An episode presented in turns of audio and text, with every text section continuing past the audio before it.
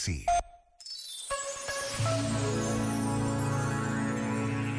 Há sempre duas formas muito interessantes de olhar para o que vos vai acontecendo na vida.